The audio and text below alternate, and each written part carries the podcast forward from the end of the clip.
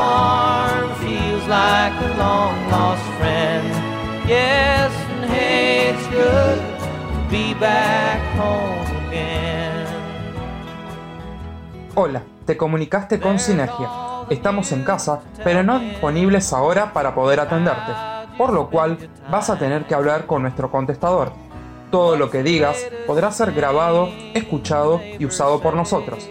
Por favor, deja tu mensaje después del VIP. Hola, buenos días, buenas tardes, buenas noches y por qué no, buenas madrugadas para este podcast de Yo me quedo en casa de la gente linda de Sinergia que me invitó a participar y a sumarme a esta columna. Ya hemos hecho un par de intercambios, otra de las notas que vengo escribiendo para ellos. Me presento, mi nombre es Vanessa Ramírez. Estoy en las redes sociales, en Instagram y en Twitter como Wonderbane y soy una simple y humilde fanática de este mundo, de lo que es el cine, de las series, de las películas. Eh, así que vengo a hacer mi aporte con un par de recomendaciones de qué estuve viendo en estos últimos tiempos y voy a arrancar de menor a mayor. Las primeras dos películas que les voy a recomendar es en honor a mi sobrino, que él siempre me pide recomendaciones. Y bueno, estas se las recomendé y le encantó. Me di cuenta porque las vio cinco veces seguidas más o menos, así que eso creo que es una garantía de calidad para los más pequeños.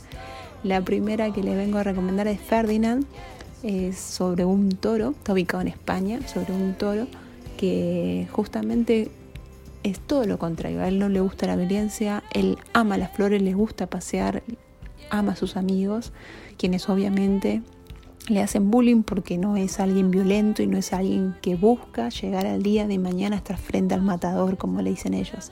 Así que es una aventura muy linda, muy tierna, está muy bien pensado esa vuelta de tuerca como un animal, como es un toro, que es alguien que en realidad te da miedo.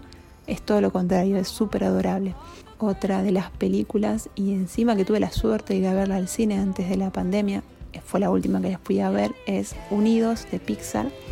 Para mí es tan, pero tan buena que logró estar en mi top 10 de Pixar, cosa que no es fácil. Mi top 3 en realidad de Pixar, cosa que no es fácil. Unidos nos ubica en un mundo donde la magia fue reemplazado por la tecnología, donde los protagonistas, que son los hermanos Lightwood, las voces originales, si la pueden ver, por favor, véanla, porque el, la voz de Tom Holland, que es el actor de Spider-Man, y de Chris Pratt, que es de Guardianes de la Galaxia, les da un plus muy interesante.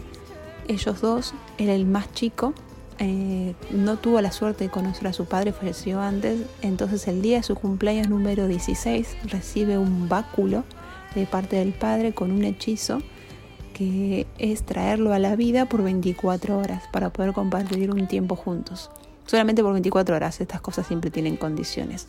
Así que todo este viaje, toda esta aventura a través de este mundo nuevo, de cómo la magia y la tecnología conviven hoy en día, hadas, eh, unicornios, es muy linda.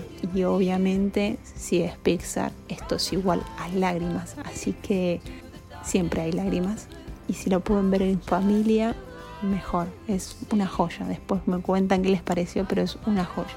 Está para descargar ahí por algún pasaje oscuro, pero véanla, véanla porque es súper interesante, es muy linda. Eh, cambiando un poco del rumbo, eh, les quiero hablar de una serie que es un clásico, en realidad, esos clásicos que los que están en este mundo de series sí, para ellos es un imperdible y la verdad que con el tema de que son episodios de una hora y dura siete temporadas, siempre lo, medio que lo estuve esquivando hasta que un día me decidí y ahora la pandemia me ayudó hasta a maratonear. Una cosa de locos.